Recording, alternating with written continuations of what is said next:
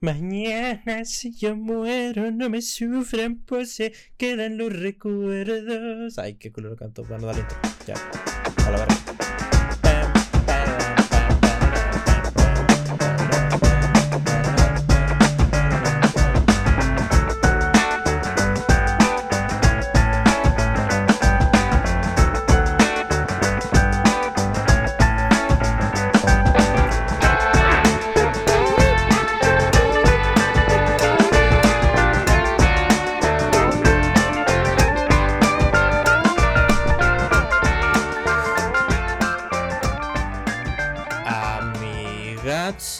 Amigazos, bienvenidos a otro podcast promedio. Eh, una disculpa si tengo que ponerles toda la canción del intro. Les voy a ser sincero, pagué por la canción completa, así que voy a poner la canción completa y chinguen a su madre. Eh, eh, bienvenidos a un podcast promedio. lunes 14 estoy grabando esto para, para los chismosos por ahí. cumpleaños de mi papá, felicítenlo. Pues, está, pues, está, está, interesante, está interesante el pedo. Bienvenidos. ¿Qué creían? ¿Que no iba a haber otro podcast esta semana y que me iba a mandar a la verga? No, no. Estoy grabando, digo, esto el lunes. Y esto va a salir el viernes, yo creo. Vamos a volver a los viernes promedio, así que feliz viernes. Feliz jueves. Feliz viernes. Eh, y pues siéntense un rato, ¿no? Vamos a, vamos a hablar de pendejadas. Eh, pues para la gente que escuchó el episodio pasado, muchas gracias. Eh, regresamos con todo. Está, está fuerte el proyecto. Eh, está, está fuerte las mamás que quiero decir y que salen de mi cabeza. Y porque de eso se va a tratar el podcast. Ay, qué despeinada estoy. Dios mío. Eh, eso pasa cuando. Eso pasa cuando te acuestas todo el día, ¿no? Estás el pijama todo el día. Eh. Total, sí, eso es lo que va a pasar más o menos. Eh, tengo varias cosas planeaditas, eh, varias entrevistas y cosas muy interesantes con una persona que admiro mucho, con dos personas que admiro mucho. Se, eh, muy, muy interesante. Estoy, estoy emocionado porque salga y, pues ya, ya en un rato lo van a poder ver. pero pues sí, vamos a empezar. he llegado a la realización de ciertas cosas esta semana. Han pasado muchas cosas esta semana, creo que Está cagado porque ya van a empezar las fechas de. O sea, ya empieza como que el countdown hacia Navidad. O sea, ya está el Adviento. Ya los de Hanukkah ya tienen como tres días que empezaron. Entonces, todo está como, como muy. Ya, ya todo se siente muy de vacaciones. Yo acabo de acabar mis exámenes. Yo ya no tengo nada que hacer. Yo ya soy un hombre libre.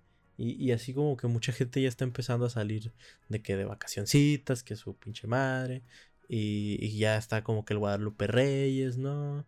Ya la gente está, empezando a pistear. De hecho, ya aquí en Juárez van a quitar la ley seca del fin de semana. Entonces ahí ya está sabrosón el pedo, ¿no? Y, obviamente ya no va a haber tanto que, ver. Va a haber, en realidad todo va a ser como lo mismo en un, en un buen rato. Sería chido hablar un poco sobre, sobre las tradiciones navideñas. Hasta siquiera yo este año no voy a ver a mi familia. a mi familia lejana que es es un... algo bueno y algo malo, ¿no? O sea, creo que todos podemos decir que estamos felices de ver a ciertas personas de, de, de nuestros familiares. O sea, nosotros todos tenemos ese primo que nos encanta y que nos cae a toda madre, ¿no? Y que, o primos que, que, nos cae a toda madre y que siempre nos da gusto verlos. Y luego están los otros que ves una vez al año nada más y que, pues no. que pues no, o sea, porque lo peor a mí, a mí me caga el, el, el como las conversaciones así sin sentido, así como que, ay, ¿qué haces? Y, no, pues yo ahí trabajo, y luego, ah, qué padre, ¿en qué trabajas? Y siempre te preguntan lo mismo, ya saben en qué trabajas, ya saben lo que haces, pero, o sea, ellos te van a seguir preguntando, porque no, o sea, no te conocen, al final, la mitad de tus familiares, esto es una realidad, chicos, la mitad de tus familiares no, le, no te conocen y siendo francos, no les importas. Qué triste. Es triste llegar a esa realización. Un saludo para los primos que ven esto, que escuchen y ven esto. Pero eh, es cierto que eh, hay ciertos familiares que... Más yo que vengo de una familia donde, o sea, tan siquiera la familia de mi mamá, o sea, mi abuela es de las más grandes. Y yo, o sea, por ejemplo, yo tengo tíos que son de mi edad, ¿no? Ay, güey. Yo tengo tíos que son de mi edad.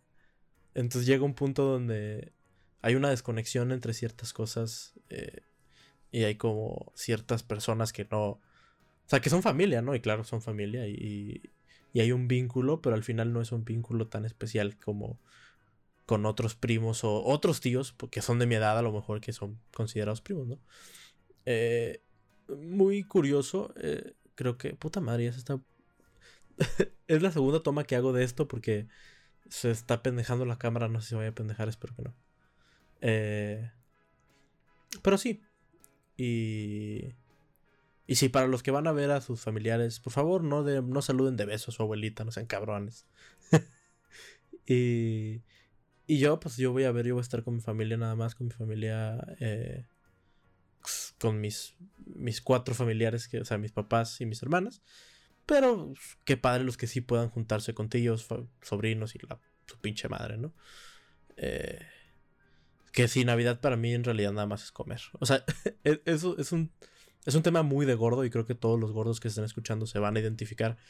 O la gente que simplemente es muy glotona. Eh, Navidad para mí, o sea, es como comida y pláticas incómodas. Es lo único que. Lo único que representa como. En el lado más eh, pragmático, ¿no? Porque también está el lado sentimental de ay, sí, la familia. Y estar juntos y agradecer por el año y la verga, sí. Sí entiendo esa parte.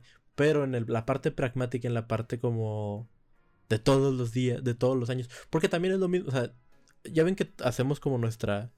Tenemos muchas cosas que hacemos en piloto automático. Yo creo que las navidades llega un momento en que se hacen piloto automático. O sea, es como que tus primeros años, no sé, o sea, de, 1 a 8 años, que... O sea, de 1 a 10 o 13 años que... Eh, o sea, Santa y toda la verga es como que muy... Recuerdas mucho algunas de esas navidades por los regalos y por lo que... Pero al final no te acuerdas de la cena familiar. O sea, en realidad no te acuerdas de todas las cenas familiares de aquí hasta que te mueras. Es la realidad. Se hace automático.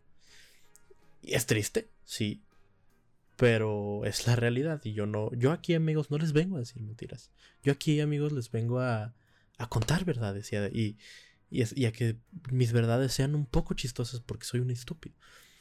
Pero total. Eh, me gustaría, preferiría pasar la Navidad en, mi tierra natal, Monterrey, y, ver a todos mis familiares, aunque me hagan preguntas incómodas, sí. Pero tampoco estoy tan triste. O sea, es como, o es no, o sea, no me va a morir. no la voy a sufrir. Me gusta mi casa. Eh, me gusta mi computadora poder jugar porque siempre son fechas que no juegas porque pues no hay tiempo y mi computadora pues no no se puede mover a Monterrey y, y es la realidad. O sea, digo, y me gustan las posadas, porque también uno hace las posadas con los amigos, pero ahorita pues uno no se puede juntar. O sea, no puedes hacer nada. Entonces, pues está mejor para, no hacer el, desmadre, pero un saludo a la familia, eh, que se le quiere y se le aprecia un chingo. Eh, pero pues sí, ¿verdad? O sea, no, no podemos juntarnos sin pedo. Eh, y ahí se acabó como la festividad del, del, del podcast vamos a temas más importantes como lo es que llegué a la realización, llegué a la conclusión de que Romeo Santos es un tóxico. Lo lamento si le rompí vidrios a alguien, si, si a alguien le rompí su inmaculada concepción que tenía sobre, eh, sobre Romeo Santos, pero es que la verdad es un tóxico. Eh, yo no... Está cagado, me da mucha risa porque Romeo Santos es alguien que yo aprecio mucho, yo lo quiero un chingo, es uno de mis artistas favoritos. Eh, yo quiero ir a un concierto de él antes de que me muera, o sea, me encanta lo que hace, me encanta cómo canta, pero tenemos que aceptar que él es una persona tóxica, que sus líricas son, eh, son muy tóxicas eh, y que las aceptamos, no sé por qué, o sea, no sé, me, he dado cuenta que, que la música te deja hacer mucho, o sea, te da un pase libre a muchas pendejadas. Una de esas es decir que, o sea, es acosar a una chava. O sea, puedo cantar una canción sobre el acoso y como está muy buena la canción, no me va, o sea, no me va a pasar nada. Digo, eran otras épocas. Estoy hablando, para los que no saben, de Obsesión. Si no sabes cuál, si no sabes qué canción es Obsesión, chingas a tu madre. Así de fácil. Porque Obsesión es una de las mejores canciones de bachata escritas en el último, en los 2000 o sí creo que es de los 2000 Es, una de las mejores canciones.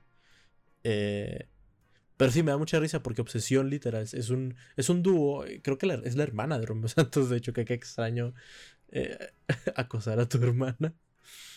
pero, o sea, creo que la que canta es la hermana de Romeo Santos y Romeo Santos cantando. que, o sea, que él que él la adora y la quiere con pasión, ¿no? Y ella es como que, no es amor, no es amor, es una obsesión. Y, y él, no, es que yo te amo y te voy a buscar. Y aunque no, y es como que no puedo, tengo novio. Y el otro es como que no, me voy a morir. O sea, está muy cagado porque el vato, o sea, como que todo el. Toda la canción se la pasa, o sea, se la pasa siendo cada vez más y más tóxico. Y luego me encanta porque hay una parte donde dice: Te mandé un viper y no había conexión que es la cosa más noventas slash dos miles que puedes decir. O sea, ¿estás de acuerdo que yo, o sea, yo ya no conocí los Vipers y yo soy un niño de los 2000? al final, eh, al final, principio de los 2000 es, más bien, final, o sea, yo nací en el 99, principios de los 2000 no los recuerdo bien, pero sí sé que es un Viper. Eh, y está muy cagado porque ya nadie, o sea, en su puta vida. O sea, ¿cómo, ¿cómo cambiarías? O sea, porque aparte no puedes cambiar, no hay una manera de decir qué es lo. qué es lo equivalente a un Viper en. en estas. en estas épocas, ¿no? Porque podrías decir, no, pues te mandé un zumbido en Messenger, pero amigo, eso fue hace mucho tiempo ya. o. o no sé, podríamos decir podríamos decir, ah, no, pues te, estuve marcando el celular, no suena tan poderoso. Porque será como que el viper, o sea, te mandé el viper y no había conexión, o sea, me odias o qué chingada.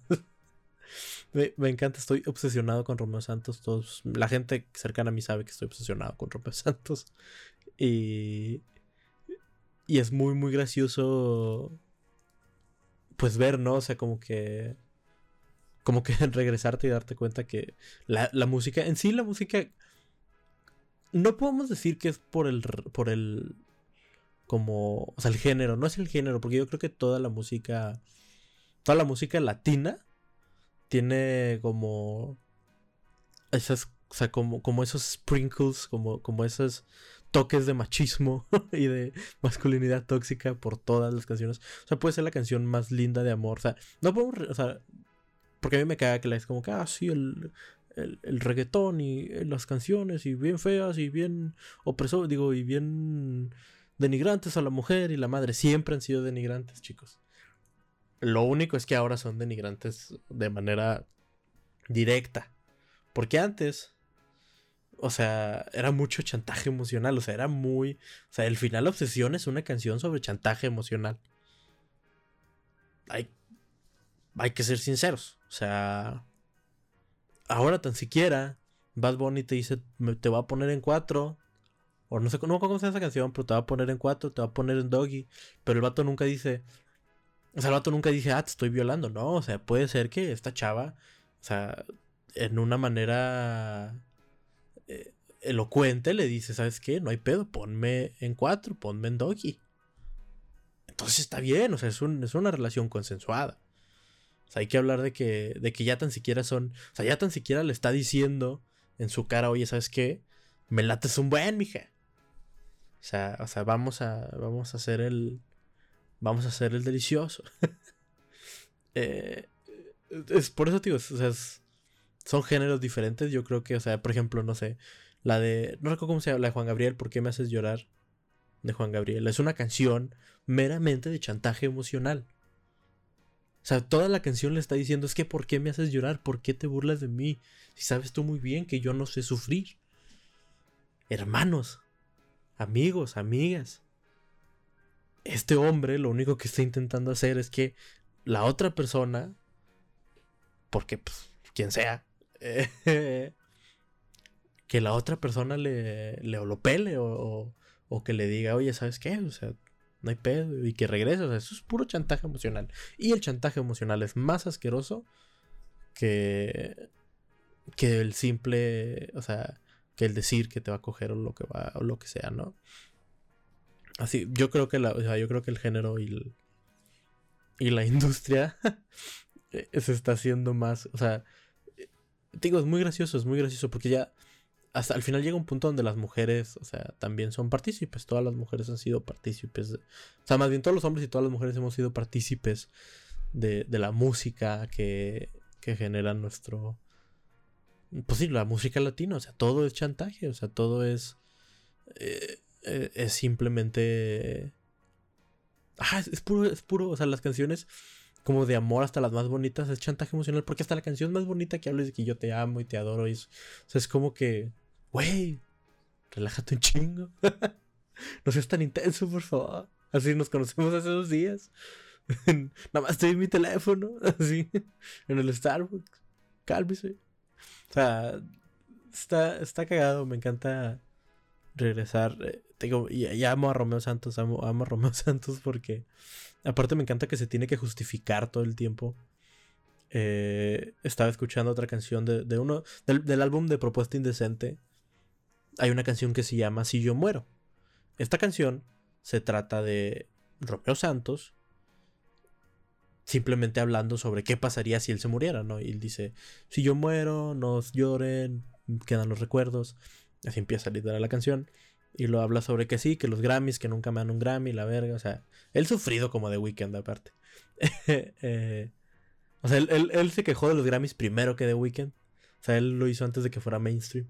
Pero bueno, eh, te digo, habla sobre eso y luego dice algo así como que a mi hermano que se vendió por dinero y la verga chingas a tu madre, ya sabes, o sea, mandando la verga a todo mundo, ¿no? Y al final dice de que siempre se quejan de que...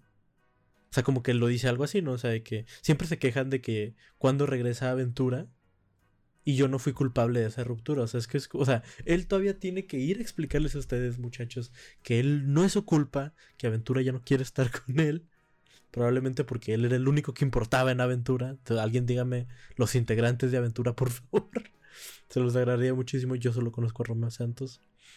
Eh, y si Don Omar era parte y nunca me di cuenta, a lo mejor Don Omar. eh, pero sí, amigos, es, amo a Romeo Santos. Regálenme discos de Romeo Santos en Navidad, por favor. En, en otras cosas, en, en, en otras noticias, eh, he estado viendo, digo, estoy siempre informado, yo soy un hombre de mundo, siempre estoy informado, yo no sé, y me, o sea, en una noticia muy interesante que dice que el Senado va a prohibir a los padres pegarle a sus hijos, o sea, o más bien castigar con golpes a sus hijos, ¿no? Eh, estoy leyendo la noticia ahorita, voy a leer la noticia de, de Forbes, de Forbes México, porque yo soy una persona informada de lugares mamones, yo no SDP Noticias. Yo no Animal Político. Yo Forbes. Internacional el pedo. Chingón. ¿Ok?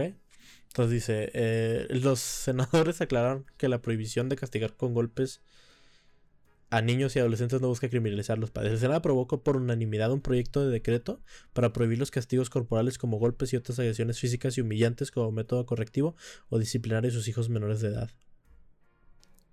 Sí, porque a tu hijo mayor de edad sí le puedes pegar, ¿eh? O sea, no hay pedo. No hay pedo. 18 años. Mm. Queda prohibido que la madre y padre o cualquier persona en la familia utilice castigo en la familia, ¿eh? o sea, le puedes decir a tu vecino que le meta unos madrazos a tu hijo. Eh, castigo corporal o cualquier tipo de trato y castigo humillante como forma de corrección o disciplina de niños y adolescentes indica el proyecto aprobado con 92 votos a favor. Al presentarse el dictamen, la presidenta de la Comisión de la Niñez y Adolescencia, Josefina Vázquez Mota, Uh, muta.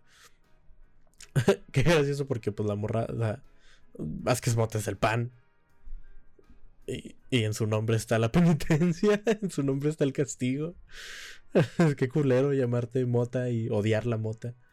Pero bueno, eh, indicó que el proyecto no es de corte penal, sino preventivo y busca ser un detonante para la, la intervención pública temprana en la prevención y atención de este tipo de violencia. Eh, eh, digo, al final la cultura latina está muy arraigado en la chancla y el pegarle a, a tus hijos. Eh, yo no sé qué pensar sobre esto, yo solo sé que yo soy un caso eh, de... O sea, yo soy un, de que sales bien, más bien de que sales mal. Si no te pegan, a mí nunca me pegaron de chiquito y miren cómo estoy pendejo. Eh, debieron de haberme pegado más de chiquito, yo creo. No, no, no estoy seguro, no estoy seguro qué tan Creo que el approach es... Eh, te deja sin armas a los papás, porque al final creo que cada quien tiene... Cada quien tiene como el... diferentes tipos de usar, o sea, de correctivos, ¿no? Al final creo que eh, todos tenemos una manera diferente de, de lidiar con los problemas y a lo mejor le están quitando una... Porque digo, no es como que el golpe sea algo no es algo necesario, pero tampoco es algo que afecte al hijo. O sea, no es como que, ay, me pegó mi mamá con la chancla, ay, la depresión. No, de hecho, o sea, creo que sí puedes llegar a pensar que, es más, si te golpea con la chancla es porque, porque le interesas un poco, ¿no? O sea, más culero que no te, dijeran, no te dirigieran ni la palabra. Pero, digo, eh, sí es yo creo que es más importante la violencia o, o como los castigos psicológicos, porque luego estaba muy cagado que hay mamás que no necesitan, o sea, mi mamá no necesitaba los golpes, nunca los necesitó, porque ella con la mirada te mataba, ¿no? O sea, era como que nada más te veía feo, o sea, era como su manera de verte, su manera de, o sea, de te odio, de chingas a tu madre, aunque sea yo. ya con eso nos castigara el castigo suficiente. Por eso, o sea, sí hubo como amenazas de pegarnos y del cinturón y la verga, pero creo que nunca se concretó porque mis papás no son personas violentas en lo más mínimo.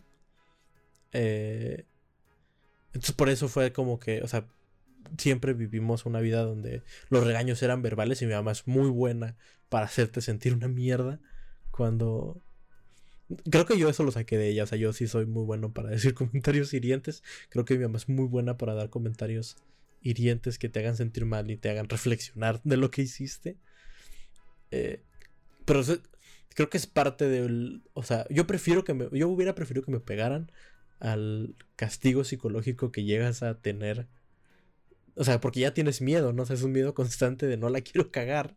Porque si no, mi mamá me va a hablar feo es, es, es fuerte, ¿no? No, digo, al final no sé qué. Dice UNICEF advierte que 6 de cada 10 niños mexicanos son disciplinados a golpes. 6 es un número muy bajito, ¿eh? Para toda la cultura que hay sobre eso. O sea, imagínate, pobres, los chistes de memes. O sea, los, chistes de memes. Los memes de la chancla se van a acabar. Los chistes de chancla. Ya no va a haber chistes sobre la chancla. O sea, qué, qué triste. O sea, hasta salió en Coco. O sea, imagínate Coco tuvo un chiste sobre la chancla. Imagínate qué tan importante en la cultura latina es, eh, es la chancla para que la mamá Coco tuviera una chancla, o sea, de que sacara una chancla y le pegara al, al charro, al, al, al, ajá, al, guitarrista ese charro con la chancla, o sea, imagínate. Creo que es algo de... No creo que está mal, o sea, no digo, creo que sí debemos empezar a hacer más o sea, como papás más conscientes de... De, ajá, o sea, de que pues no todo tiene que ser resuelto a golpes y que los niños son más inteligentes de lo que a veces les damos crédito. Eso sí, sí es una realidad. Pero sí es cierto que no creo que tampoco los golpes sean... O sea, al final... Creo que los golpes ya son parte de la... O sea, los golpes correctivos, ¿no? Porque creo que ellos no ven que en realidad el golpe correctivo no es lo mismo al golpe. O sea, o sea, la violencia intrafamiliar, ¿no? Entonces es algo importante de ver, o sea, es algo importante de, de saber diferenciar cuándo es violencia intrafamiliar y cuándo simplemente la cagaste. O sea, porque una nalgada, pues en realidad no es violencia intrafamiliar, pero un puñetazo, o sea, un puñetazo al niño porque no te quiso traer una cerveza eso sí es violencia intrafamiliar, ¿eh? Y alcoholismo. Pero, no sé. No puedo hablar, o sea, no. Creo que es un tema muy. De, o sea. O sea, como que cada quien va a tener su opinión al respecto y por eso es tan importante. O sea, cada quien tiene su manera de educar a sus hijos. Yo no soy papá, entonces. Y no creo que sea. No en un futuro cercano, al menos. Entonces yo nunca. O sea, a lo mejor ya para cuando yo sea papá ya no les puedes ni hablar feo. Que pues eso tampoco está... Pues no sé. O sea, yo solo... Sí hay que manejar nuestra ira como papás. Sí. Sí hay que no... O sea, no se pega por todo. No. Y la verdad, si sales... Sales bien. O sea, la gente sale bien si le pegan o si no le pegan. sea, creo que es más bien qué le funciona a ti como familia y pues con que no sea violencia intrafamiliar. Así que violencia intrafamiliar no. Manazo, a lo mejor sí. No sé. Es que no quiero decir, o sea, no quiero decir que, ah, sí, golpeen a sus hijos. Porque, porque no, tampoco se trata de eso. Si me explico, no se trata de. de golpear a tus hijos. Pero tampoco creo que se trate de.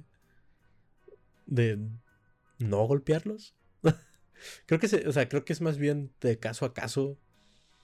Y pero sí, no le pegan a sus hijos. No, no le pegan a sus hijos, mejor. Sí. Soy un estúpido. Soy de Monterrey, ¿qué esperaban?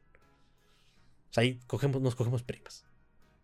O sea, sí, no me, no me hagan caso. No, no golpeen a sus hijos. Por favor.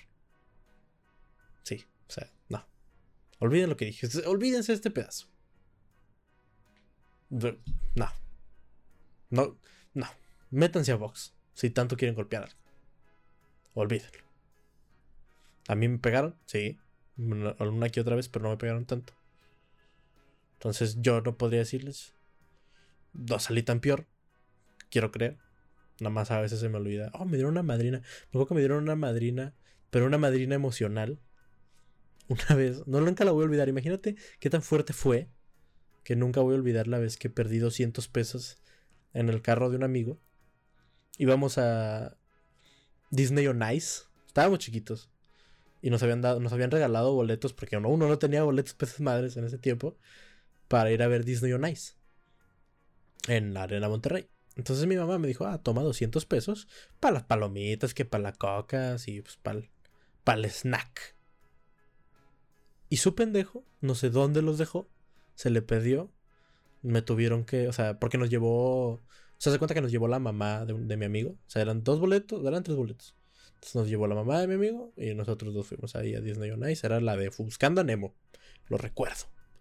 Y fue un poquito, no sé si fue cuando ya había nacido mi hermana o, fue un poquito después. El punto es que mi mamá me metió una madrina por perder los 200 pesos y obligar a, bueno, no obligar, pero que la señora me tuviera que pagar todo.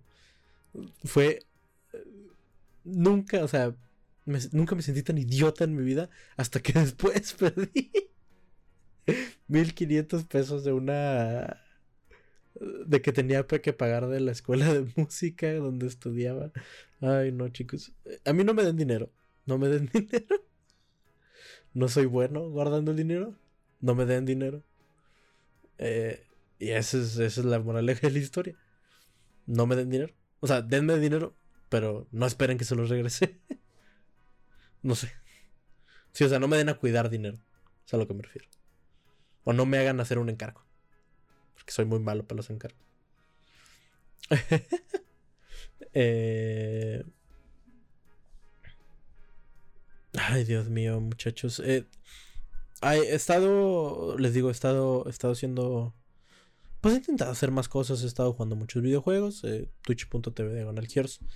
he estado haciendo aquí y allá otras cosas, escribiendo y lo que tú quieras. He estado viendo mucho Netflix ahora estoy muy traumado con, con una serie. Bueno, es un reality show que se llama Full Us. Que es, o sea, Penn and Teller Full, Full Us. Que se trata sobre.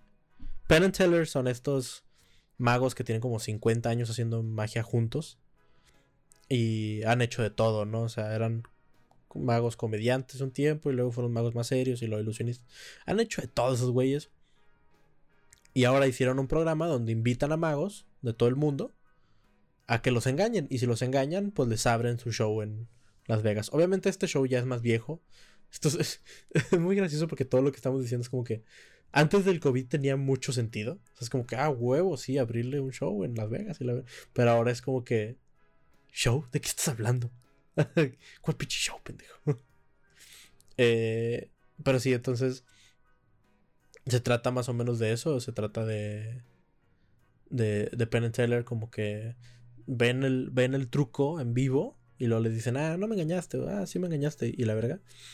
Está muy cagado porque hay un patrón muy cabrón entre los, entre los magos. O sea, es obvio cuando alguien es mago. O sea, creo que me, hizo, me hizo pensar que la gente sí se parece a lo que se dedica, ¿no? O sea, porque todos ves a los magos y dices, ah, este güey es un puto ñoño. ¿No? O sea, si ves al. Si, si ves a este güey en la calle y dices, ese güey va a sacar un deck de cartas y me va a querer, me va a hacer elegir una, güey. O sea, sí se ve. Porque están todos ñoños así. Sí, normalmente son o muy gordos o muy flacos. Tienen la cara curiosa. O sea, o sea, no la cara en sí, o sea, no de que estén feos. Porque hay unos que no están tan feos. O no están feos. Pero como que una cara curiosa. O sea, una cara que no ves todos los días. O sea, que. No una cara promedio como la mía. o sea, sino que alguien que no ves todos los días. Y, y siempre tienen como una mirada así como que. Como que están pensando en otra cosa. Y te digo, o sea, los, o sea, se ve de volada. O sea, es como que este güey o va a hacer un school shooting o va, me, va a hacer un truco de magia. O sea, no hay de dos. Todos se ven iguales. Que lo cual es muy gracioso, ¿no? Porque me puse a pensar que otras profesiones tienen personas que tienen caras muy parecidas. Y, creo que sí llega un punto donde. Donde sí, o sea, creo que también, por ejemplo, los contadores son personas que tienen como la cara muy parecida. O sea, o sea, como que un, semblante como más serio, o sea, como que todos son como más serios. Se visten bien, ¿no? O sea, se visten bien pero mal.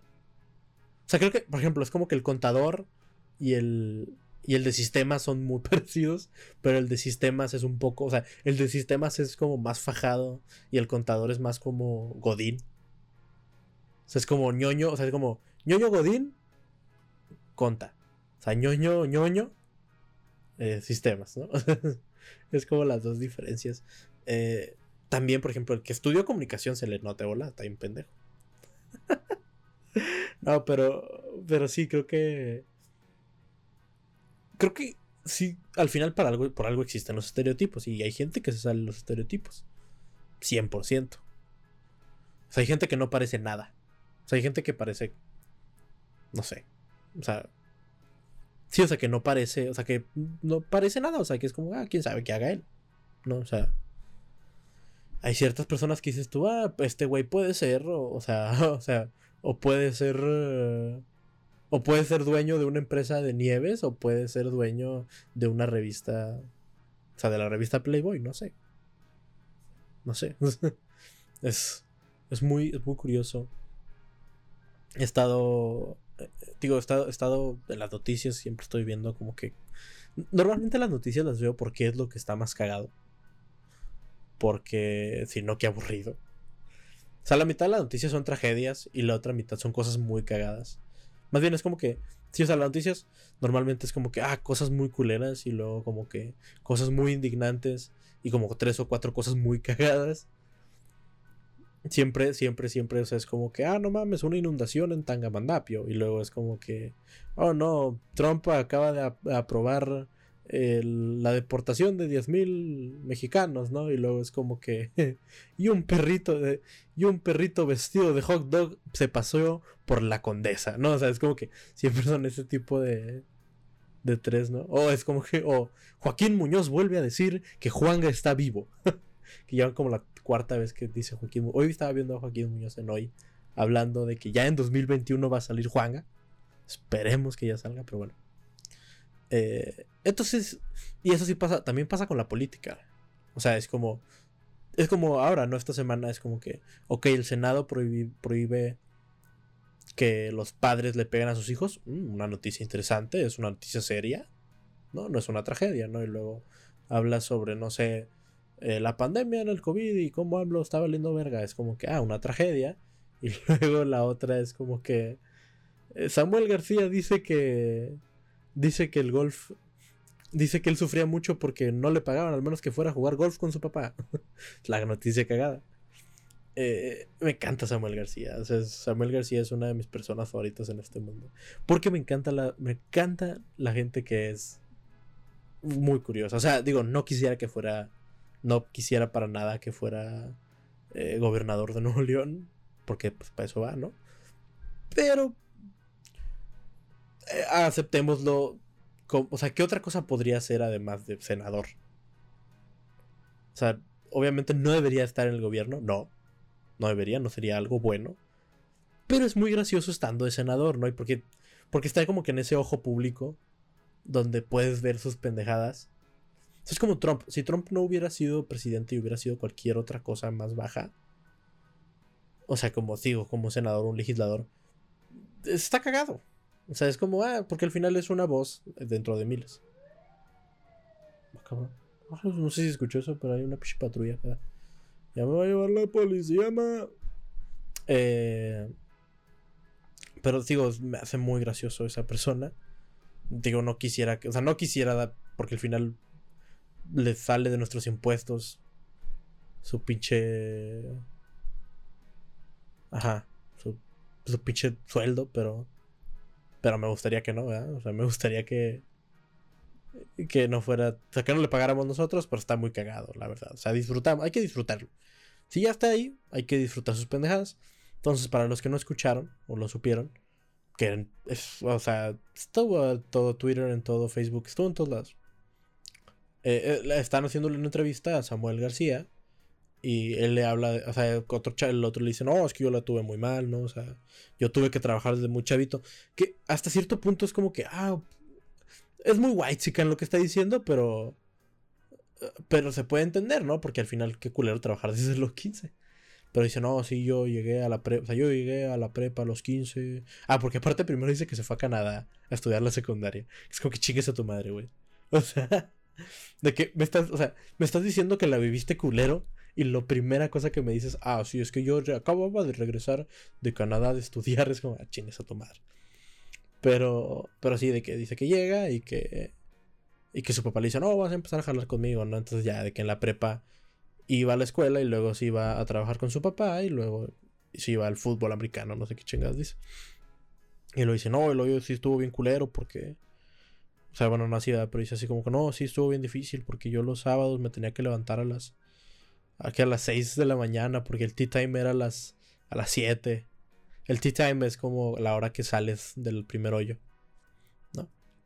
Sí, de que todo estaba muy difícil y luego, pues si no, así me dijo mi papá de que si no haces mis, los 18 hoyos, no te doy tu semana, ¿no? es como que... Y me hizo darme cuenta que quiero aclarar algo aquí en mi podcast, que tengo un poco de voz, aunque sean dos personas las que me escuchen. El, neta, el golf no es tan aburrido como parece. O sea, se los dice alguien, eh, esto es muy white chican lo que voy a decir. Yo aprendí a jugar golf, a mi papá le gusta mucho el golf. Siempre le ha gustado desde que estoy chiquito. Y. Y a mí siempre me llamó la atención aprender a jugar golf. Mi papá nunca quiso enseñarme, me dijo no, después, después, después. Hasta que ya, ya en la universidad fue así como que. Fue como que no, sí, o sea, vamos a. O sea, ya que ya me pagó, me, me dijo, no, te regalo las clases yo. Y ya después jugamos juntos. Entonces me metí a clases, estuve en clases un tiempo. Y aprendí a jugar golf de una manera regular, normal. No nada del otro mundo. Porque lo hago por diversión. Que aparte es un deporte, que es un deporte muy de gordo.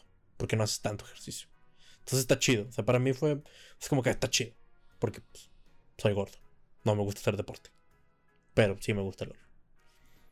Eh, entonces no es tan aburrido. O sea, sí está chido. Así como que, o sea, como que pegarle a la pelota, güey. O sea, como que ver qué vas a hacer. O sea, porque si es táctico y si es como que, ah, aquí lo tienes que meter y acá y golpe así la verga. Entonces, no es tan aburrido como parece. O sea, sí es muy aburrido de ver, pero no es tan aburrido de jugar. Y no quiero que la gente piense, porque el pinche senatore dijo que, que no era tan. que no estaba. O sea, que no le gustaba. No significa que no es bueno. Es bueno. Les digo, el golf no es un mal deporte. Si pueden practicarlo, practíquenlo. Es divertido.